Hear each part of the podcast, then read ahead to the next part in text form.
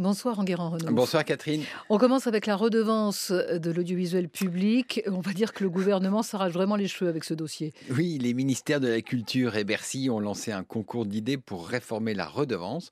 L'enjeu est simple. Cette taxe est actuellement adossée à la taxe d'habitation. Or, dès l'an prochain, cette fameuse taxe d'habitation va être supprimée pour 80% des Français et elle le sera pour tout le monde en 2022. Alors, il faut bien trouver un autre support pour collecter la redevance. Et quelles sont les pistes? Alors, la plus simple serait de l'adosser à l'impôt sur le revenu. Certes, la moitié des Français ne le payent pas, mais tous font une déclaration.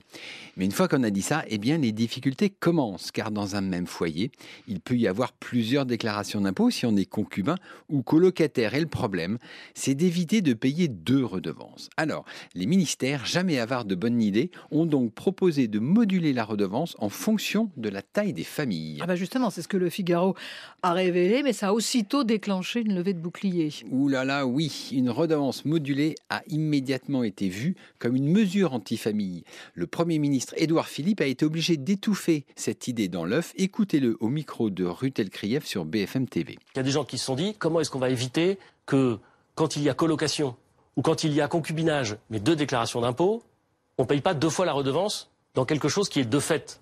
Un seul écran. Bon, voilà. Et alors, donc, ils, sont, ils, sont, ils ont posé plein de questions. On n'a aucun projet de moduler le paiement de la redevance en fonction de la composition de la famille. En aucune façon.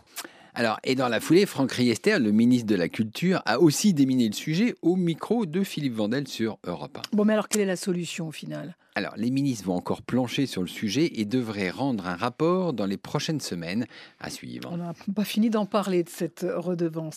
Autre chose, Enguerrand, euh, mardi prochain, Disney va enfin lancer sa fameuse plateforme de vidéo à la demande aux États-Unis. On y verra quoi? Alors, on y verra ce que Disney fait de mieux 500 films, dont les Star Wars, La Reine des Neiges et les Marvel, et 7500 épisodes de séries, dont la prochaine série originale, The Mandalorian, issue de l'univers Star Wars. Et enfin, on y verra aussi tous les épisodes des Simpsons.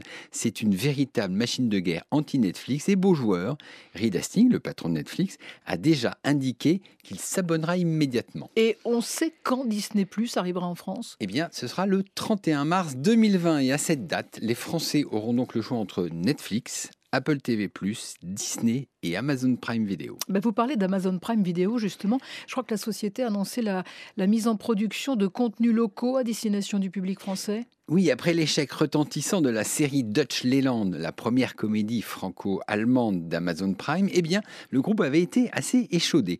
Mais comme son concurrent Netflix investit 100 millions d'euros dans les séries françaises, eh bien, il faut suivre le mouvement. Amazon Prime a donc annoncé le lancement de deux séries tricolores. La première, Voltaire Mixte, a été commandée à Marie Roussin, à qui on doit un village français.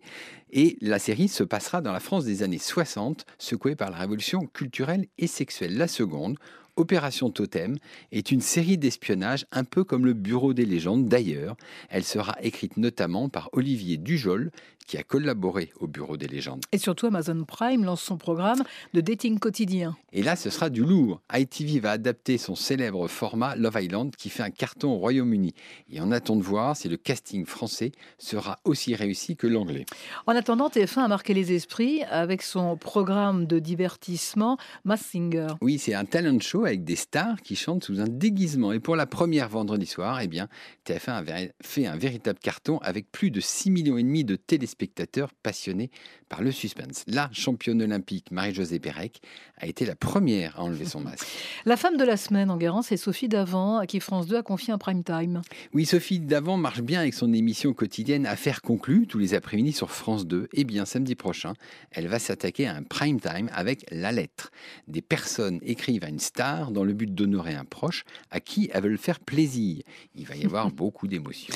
C'est le registre de Sophie Davant. Merci beaucoup, Enguerrand Renault. On vous retrouve demain matin dans les colonnes du Figaro. Très bonne semaine et à dimanche. Merci.